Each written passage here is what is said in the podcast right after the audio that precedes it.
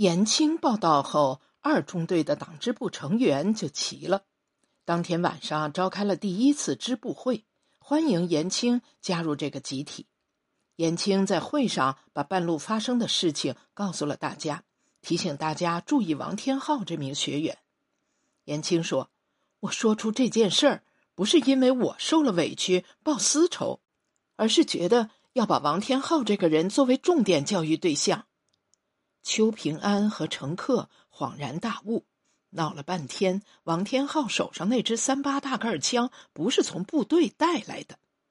乘客当时就提议开除王天浩，让支部成员表态。欢迎会瞬间变成了研讨会，大家都去看邱平安。乘客问邱队长：“你的意见呢？”邱平安明白乘客想让他说什么。但他不能说，王天浩中途丢下延青去搞枪，这种行为很鲁莽，应该受到严厉批评。但刚报道就开除，显然不合适。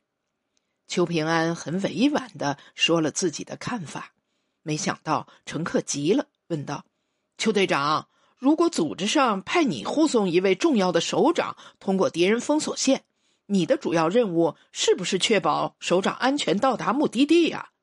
中途开小差丢下首长，应该受到什么处分啊？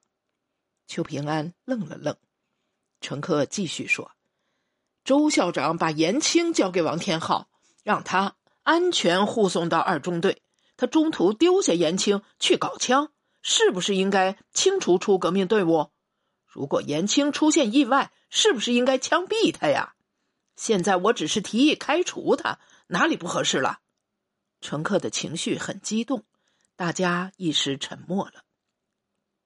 乘客资历比邱平安老，邱平安不好在这种场合跟他争论，说：“王天浩犯的错误够上开除了，只是刚报道就开除，是不是需要跟周校长报告一下？”邱平安这么一说，大家都纷纷点头。乘客喘了口粗气，没吭声，显然无法驳回这个建议。邱平安又用商量的口气问：“你们说，周校长会不会同意开除这名学员呢？”邱平安看了严青一眼，征求严青的意见。严青说：“我不同意开除王天浩，我想周校长也不会同意的。学员到抗大来读书，就是来接受教育的。”如果每个人都十全十美，那还要抗大干什么？乘客惊讶的看着严青，一脸困惑。严青明白他的意思，就又补了几句：“这人确实可恨，看他牛哄哄的样子，你们等着瞧，我一定找机会好好教育他。”既然严青都这么说了，乘客就不再坚持，决定让王天浩做出深刻检查。没收他的三八大盖枪，我去找他谈话。邱平安忙站起身朝外走，众人纷纷跟着离开。严青也站起来朝外走，却被乘客喊住了。严青说：“指导员有事吗？”乘客满脸堆笑说：“周校长想的真周到，我们俩终于可以在一起了。我已经让警卫员小马给你收拾好了屋子，就住。”中队部这边，严青愣了一下，说：“不用这么麻烦，我去卫生室跟卫生员红梅一起住。”乘客坚持说：“住在中队部这边，我们见面方便。”周校长把你派过来，不就是希望我们俩？严青忙打断乘客的话，婉转的说：“老同学，周校长不会这么想吧？你不要乱猜测周校长的意思。”我跟你说过，咱们俩不合适。严青说着就朝屋外走，乘客挡在他身前，让他说出理由来。严青说：“没有理由，就是不合适。”严青要走，乘客就阻拦，两个人拉扯起来。就在这时，邱平安手里拿着三八大盖枪走进屋里，严青有些尴尬，想快速离开。不想王天浩跟在邱平安身后，看到严青出屋，忙拦住他说：“哎，奸细，你别走啊！把我的枪要回来！”严青甩开王天浩，愤怒地说：“你喊谁奸细啊？就喊你！不是你告密，队长能把我的枪没收了？”乘客一肚子火，没地方发泄，冲着王天浩愤怒的喊：“你根本不配来抗大读书，什么素质！”乘客和邱平安轮番批评王天浩，说的口干舌燥的，却发现王天浩身子摇来晃去。仔细一看，他竟然打起了瞌睡。邱平安气愤的喊醒了他，让他先回去睡觉。王天浩看了一眼自己的三八大盖枪，悻悻的出了门。王天浩回到宿舍，学员们都蹲在地上擦枪，这是在部队养成的习惯，每天睡觉前要把枪擦拭一遍，万一夜里有紧急情况，可以立即投入战斗。抗大发给学员们的枪大多是撸子枪，而且平均两人才有一支枪。王天浩的三八大盖被没收了，只能转悠着看别人擦枪，心里郁闷。林成业独自靠在墙角擦拭他的二十响盒子炮，王天浩很羡慕，在一边偷偷看。趁林成业站起身出门的功夫，他就拿在手里反复欣赏。被返回屋子的林成业撞见了，一把夺过去。王天浩有些尴尬，瞪眼说：“一支破枪，我又不是没玩过。”林成业嘴角露出一丝讥笑：“你玩过？你说说这是什么枪？”王天浩不屑地说。谁不知道是二十响盒子炮啊？也叫快慢机。这枪是哪个国家制造的？什么型号？林成业问。王天浩支支吾吾答不上来，就蛮不讲理了。枪就是枪嘛，能打死鬼子就行。我管他哪个国家什么型号的。听好了，这是德国造的毛瑟手枪。林成业边比划着枪边说。这枪采用的是枪管短后坐式自动原理，锁闭方式是卡铁起落式，弹匣供弹，枪管内刻有六条右旋膛线。林成业越说越来劲儿，最后被王天浩打断了：“行了行了，没什么了不起的，老子不稀罕。”林成业看出王天浩心里的沮丧，就从旁边拿起一根木棍递给王天浩。说道：“没枪了，给你一根打狗棍，总比两个拳头管用。”王天浩的鼻子都气歪了，挥起木棍抽向林成业。林成业侧闪身子，劈手抓住了木棍，两人厮打在一起。身边的学员赵兰亭忙把王天浩拉到一边，说：“你要是不嫌弃，我的撸子枪给你用。”赵兰亭是幺幺五师战士文工团的南方人，是个戴眼镜的知识分子。王天浩瞅了眼他手里的撸子枪，根本没兴趣，睡觉去了。抗大学员主要有三门课：文化学习、战术演练和思想教育。严青是文化课教员，战术演练由邱平安授课。思想教育就归乘客主讲了。学员们上文化课没有教室，严青就把他们带到村边的小树林，把小黑板挂在树杈上，教大家识字。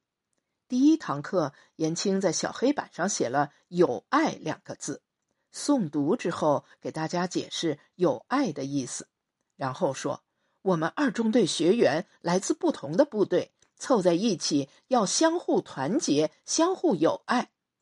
不等严青说完，王天浩忽地站起来，指着林成业说：“我不跟他有爱，我不跟国民党有爱。”严青说：“现在国共联合抗日，林成业是我们的同志，当然要有爱啦。”王天浩怒视林成业，说道：“就不跟他有爱！国民党军打死了我们张连长。”我现在恨不得一枪崩了他。林成业斜视着王天浩：“枪呢？你连枪都没有，枪毙谁呀？”王天浩被揭了伤疤，突然挥拳打过去，林成业躲闪不及，腮帮子上挨了一拳。林成业立即扑过去，两人在狭窄的树缝中展开搏斗。严青呵斥了几声，他们根本停不下来。旁边的学员发现王天浩在搏斗中处于优势地位，不仅没人劝架，还都在一边为王天浩加油，希望把林成业打趴下。严青控制不住局面，情急之下抱住了王天浩的腰。这时候林成业没收住拳脚，王天浩就挨了打。你跟国民党穿一条裤子！王天浩暴怒的对严青喊叫。指导员程克得知王天浩在文化课上打架，午饭时把王天浩喊出队列，在小黑板上写了“团结”两个字。王天浩不认识，用目光向赵兰亭求援。赵兰亭的嘴唇动了动，王天浩看明白了，很顺利的回答出来。程克发现了赵兰亭的小动作，狠狠的瞪了他一眼，说道：“你俩挺团结是吧？”你再做小动作，我让你晚上去练匍匐前进。赵兰亭吓得脸色变了，他胆子小，晚上一个人都不太敢走路。乘客又在黑板上写了“射击”两个字。赵兰亭发现乘客一直用余光瞟他，嘴唇不敢动了，偷偷做了个开枪的手势。王天浩大声说道：“枪毙！”众人哄笑。乘客宣布队伍解散，学员们都去伙房吃饭，把王天浩留在太阳底下晒着。乘客翻着白眼儿说：“什么时候读对了，什么时候吃饭去？”王天浩心里很憋气，猜测又是严青打的小报告。谁都知道乘客跟严青是同学，而且在追求严青，两个人穿一条裤子。他心里正恨着严青。发现严青从伙房那边的院子走出来，到了王天浩身边，把两块红薯递给他，说：“拿着，吃了有力气打架。”王天浩接过严青手里的红薯，摔在地上，说：“奸细，妖精！”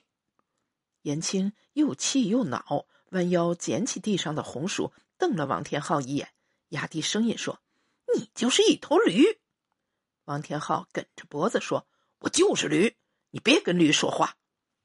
严青无言以对，他还是第一次遇到王天浩这种人，说什么话似乎都是对牛弹琴，索性躲他远远的。其实是躲不开的，每天的文化课都要跟王天浩打交道。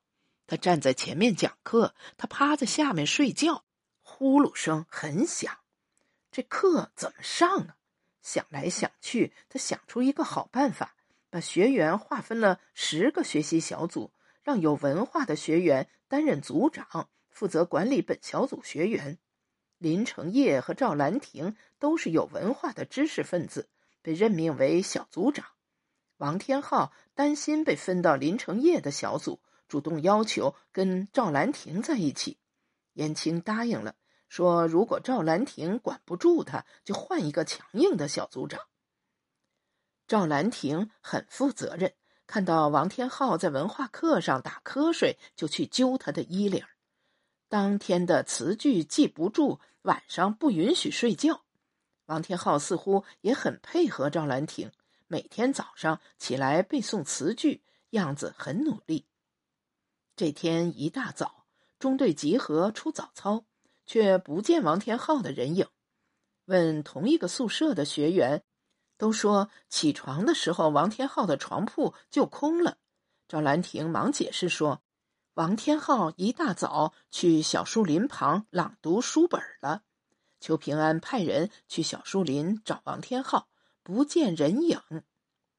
二中队的早操取消了，全员出动搜寻王天浩。找遍了村子的犄角旮旯，也没有踪影。乘客断定王天浩半夜逃跑了，责怪严青：“我说开除他，你不同意。现在他自己跑了，你说怎么向周校长报告？你没有带兵的经验，以后就不要。”严青挺烦乘客这种说教腔调，动不动就卖弄自己那点经验。于是打断他的话：“你有经验，你是先知。”严青转身就走。此时学员们都去了石碾那边的伙房，严青心情很坏，不想吃早饭了。中队部后面有一条小路，通往后山的悬崖峭壁。因为是一条死路，很少有人走。路两边长满了杂草，也有不知名的野花。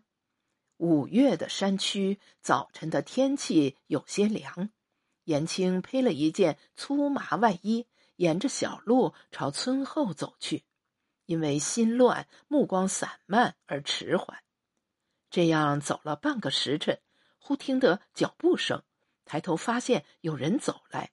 仔细一看，是王天浩，忙喊道：“王天浩，你跑这儿干什么？”王天浩用树枝挑着一捆杂草，看了看严青，一副爱答不理的样子，说：“你来干什么？只许你来，不准我来啊！”严青愤怒地说：“我来找你，全中队都在到处找你。”严青说完，掉头朝后走。严青走得越快。王天浩跟得越紧，感觉就要踩到他的脚后跟了。他突然有些心慌，这荒郊野外的，王天浩究竟来做什么？他几乎是一溜小跑回到了中队部，正好遇到邱平安和乘客，他们准备召开支部会，讨论如何处理王天浩的事情，却发现严青也不见了。乘客看到严青气喘吁吁走来，忙迎上去问。你去哪儿了？急死人！严青说：“我找到王天浩了。”话没说完，王天浩已经从身后走过来了。乘客质问道：“王天浩，你去哪儿了？”王天浩把肩上挑着的一捆杂草丢在地上，说道：“采草药去了，打算早操前回来，没想到困在悬崖上，差点下不来了。”乘客瞅着地上的一捆杂草，瞪眼说。你骗谁呀？这是草药啊，喂牲口都不吃。